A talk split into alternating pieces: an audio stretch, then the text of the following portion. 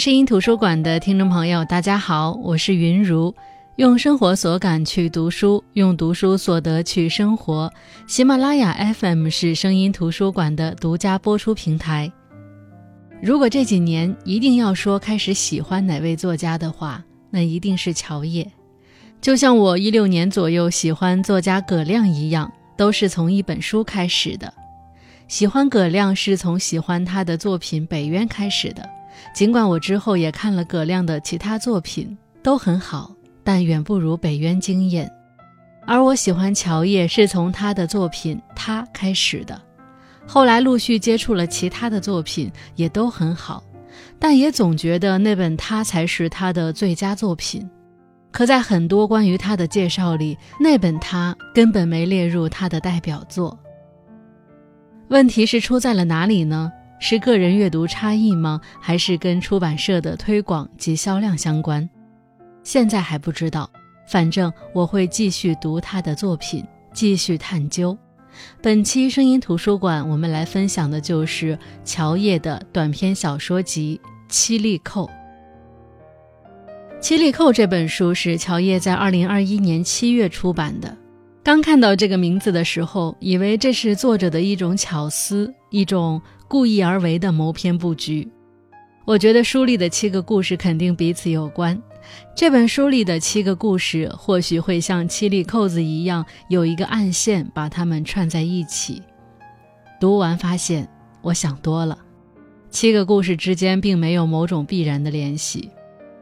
细究才发现，原来七粒扣是一味中草药，又名乌点龟，还有一个大家比较熟悉的名字——龙葵。后来，乔烨在接受采访时也说，这本书的名字“七粒扣”就是一味中药。我查了一下资料，七粒扣为茄科植物，一般生于路边荒地，是各种常见药用全草，味苦寒，清热利湿，消肿解毒，不是什么名贵品种，却能够帮人去除多余的火气。那我想，如果放在小说上就很合适了。人到中年，什么都难，就是容易上火。七个短篇小说都选自平凡生活中的某一个画面，这个画面其实是动态的，它更像是人生的某一个片段，一个横截面。但是通过这个片段，我们可以窥探主人公们的历史过往，也可以猜测他们的关系程度。看似什么都没说，却什么都交代了。从写作手法上来说，算是一种非常有挑战的写作方式。比如给母亲洗澡，就是人到中年的女儿给年迈的母亲洗澡这一个片段，经由女儿看到母亲身上的褶皱、毫无弹性的赘皮、稀疏灰白的头发，联想到小时候母亲给自己洗头的情景，想到母亲的两次中风。从而一点点洗出母亲的过往。在至此无山中，曾经相恋的两个人相约二十年再次见面，因为男人仕途很顺，平步青云，来京学习；女人生活在北京，知道男人来京，发起见面邀请，于是两人相约在离男人所住的宾馆较近的八大处公园见面。从见面到沿着公园散步，再到最后再见的过程。聊出了两人近二十年的酸甜苦辣，而在饭局上聊起《齐白石》这篇，讲的其实就是一个饭局。发起人老魏是人缘很广的人，五行八作都认识，经常攒局。他就是有这个本领，能把原本不认识的人凑到一块儿吃饭。当然，除了他，他还有哼哈二将。能喝会讲的老胡，以及酒量不行、场面话不会讲的我，这样的老魏为什么需要带引号的我这样的人帮他撑饭局呢？当然好处有二：别人都喝大了，总要有清醒的人收拾摊子；第二是说话爱较真，虽说不一定受人待见，但能制造话题，争争吵吵的也挺有意思。这次的饭局中，老魏请的都是美术界的人。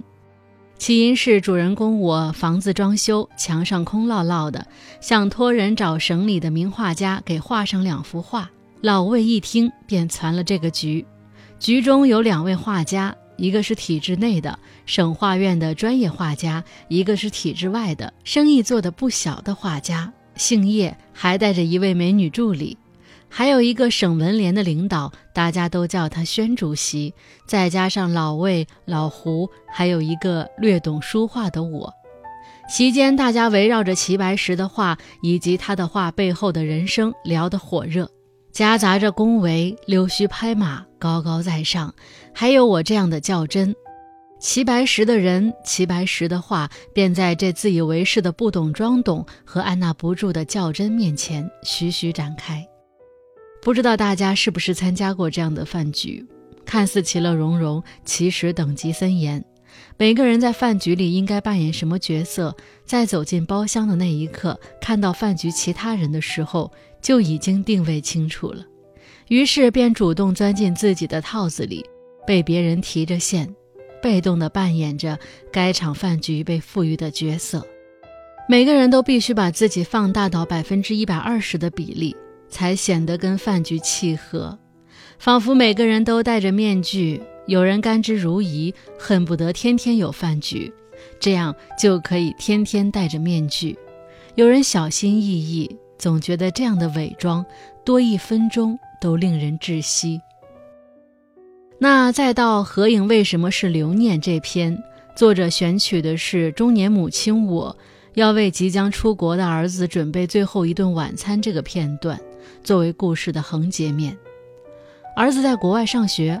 疫情状态下，好不容易抢到机票回国过暑假，因为抢机票隔离花去不少时间，假期就没多长了。谁知这个暑假，儿子还跑到北京实习了一个月，临出发一周才又回到郑州的家里。也就是说，中年母亲我和儿子待在一起的时间并不长，在这不长的时间里，儿子还总要出去见这个朋友，见那个同学。这个母亲热衷于合影，在有儿子在的时候，哪怕是一顿饭开餐也想合影。儿子非常不理解。是啊，为什么非得是照相呢？视频不可以吗？语音不可以吗？为什么非得是照片呢？母亲想到自己家的全家福，他小时候照的一张唯一的全家福。照完全家福，他的父亲去世了。过了五年，母亲也去世了。又过了四年，奶奶去世了。十年间，老人们都去世了。在老人们陆续去世的过程当中，他们又照过几次全家福。照着照着，老人少了，孩子多了；照着照着，老人又少了，孩子又多了。就是这样，人少人多，人多人少。让他惊叹的是。全家这个词的弹性，可以那么大，也可以那么小，可以人多，也可以人少，好像就是人少人多加剧着照全家福的必要性。在世的活色生香，于镜头里皆得见；去世的沉默寂静，于镜头的空白处也皆得见。视频和语音都是需要播放的，都是流动的。流逝，流逝，流动就会逝去，当然不宜留念。可是照片，只要你按下了快门，就能将近在眼前的这一刻凝固且被保鲜为绵长光阴。这薄薄的存在呀，就是被截取下来的瞬间真实，就是在无尽岁月里可以被反复验证的瞬间真实，就是有能力打败强大时间的瞬间真实。就是将稍纵即逝的珍贵一切储存下来，以便反哺和抚慰孱弱人心的瞬间真实。而为什么一定要抓住所有缝隙跟儿子合影呢？在一次争吵之后，母亲给出了答案：儿子总要长大，会有自己的生活。他说，在生活中我们不会永远在一起，但是在合影里。我们可以永远在一起。而在另一篇故事《小词谈网录》里，是作者我因为作家的身份，经常有朋友把身边有经历特别的人介绍给作者，觉得是在帮他积累素材。但大家不知道的是，不是任何人的任何故事都可以成为素材的。温暖的、冷酷的、惊险的、平淡的，都可能是素材，也都可能不是素材。对于素材的分析、判断和使用，只有下笔的人才最清楚。当然，撇开素材不提，去听一个陌生人谈谈往事也不错。于是我选取在茶馆聊天，听一个叫小慈的女人讲述她的往事的横截面，来展开这个故事。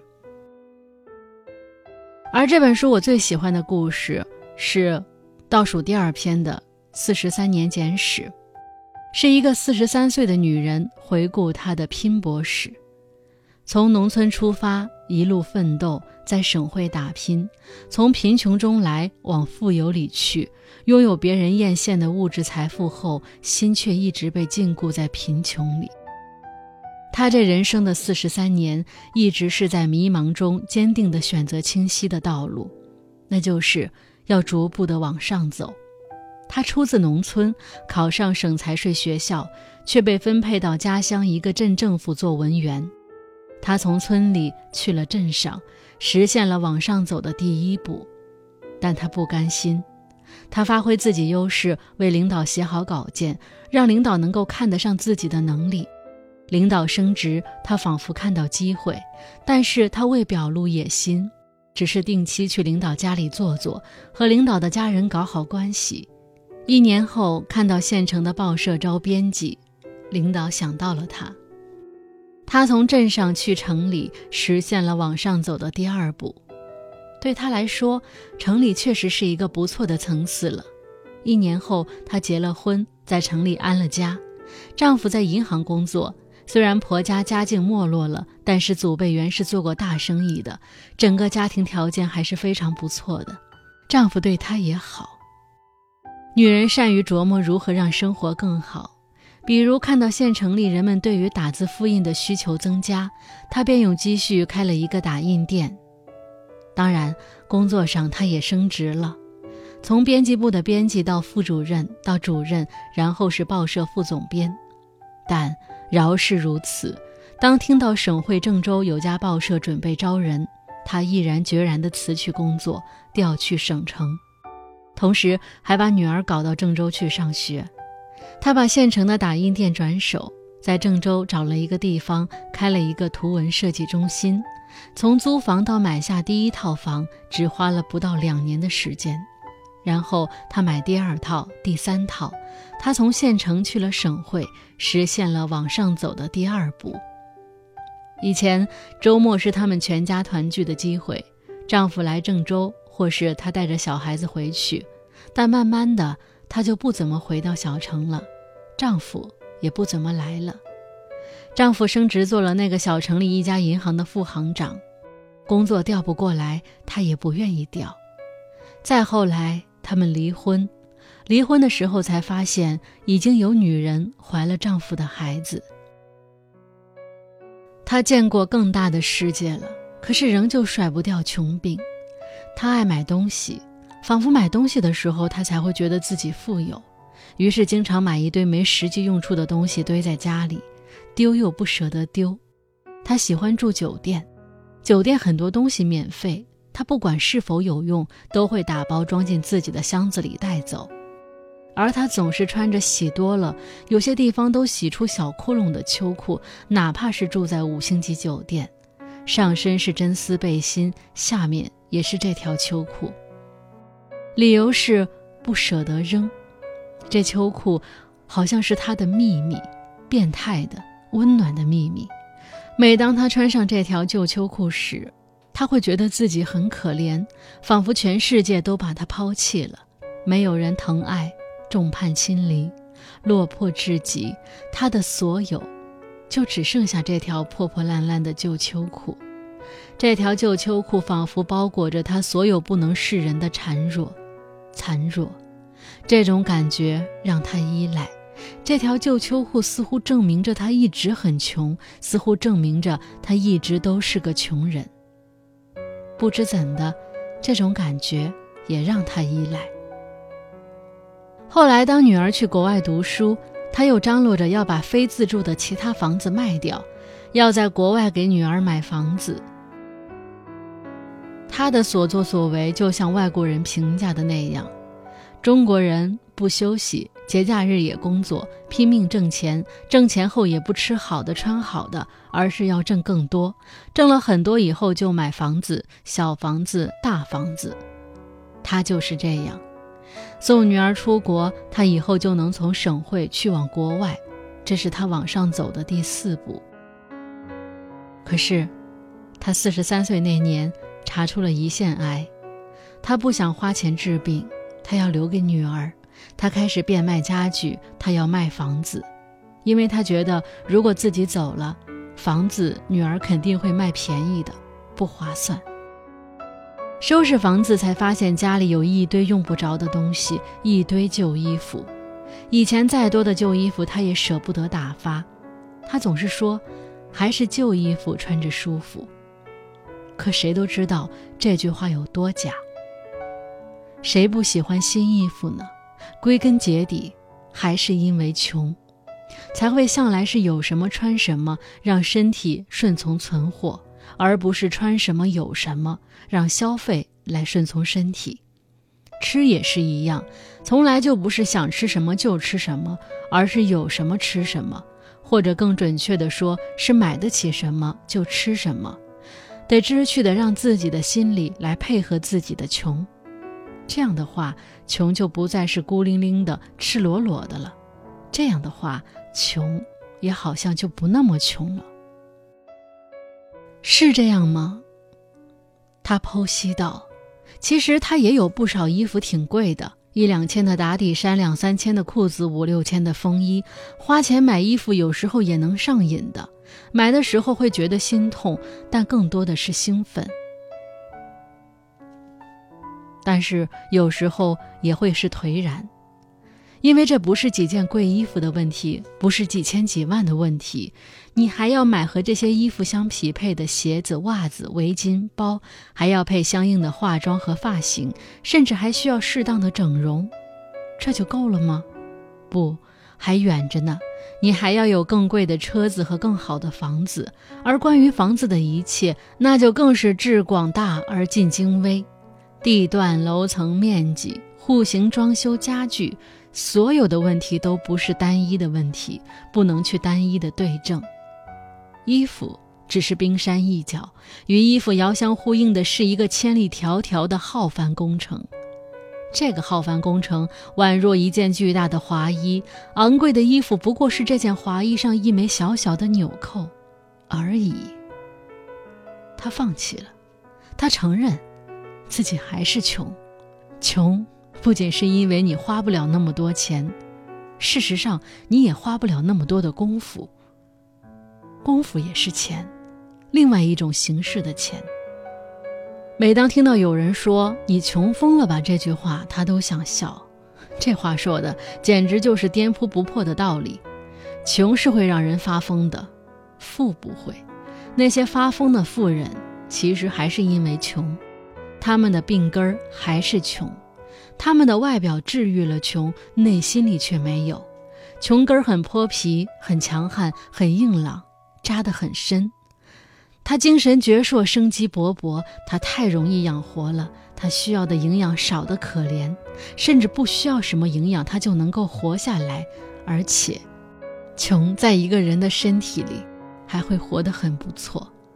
而这一年，一个一辈子困在贫穷里。无处挣扎的女人，在她四十三岁的这一年去世了，人生清场。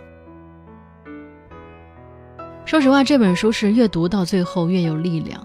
这篇《四十三年简史》是我心里这本书的最佳故事。它讲述了一个女人的成长史、拼搏史，但是带着一种隐秘、细究起来却十分敞亮的自我窥视。乔叶太懂这个阶段的女人了。他们一直在挣扎，在贫穷里挣扎着要富有，又在富有里向贫穷要安全感。他们用清醒抵御麻木，又用细腻安抚粗粝。也许时间退潮后，他们会获得水落石出的安宁与自由。好了，那这就是本期声音图书馆分享的作家乔叶的这本书《七粒扣》。这本书是乔叶对人生行至中途的意义与可能的探索。书中七个迥异的主人公穿过中年生活的尴尬，迎来自如与舒展。正如鲁迅文学奖得主卢敏所说的那样，他说：“乔叶跨越了小说和散文两种文体，抓取到生活中大家熟视无睹的，有时候甚至有点厌烦的细节，而这正是生活当中我们逐渐流失掉的那个东西。”所以，其实这本书正如清热解毒的中草药七粒扣那样，是蕴含着时间给予平凡人的治愈药力的。希望大家有时间可以去读一下七粒扣这本书。我是云如声音图书馆，我们下期再见。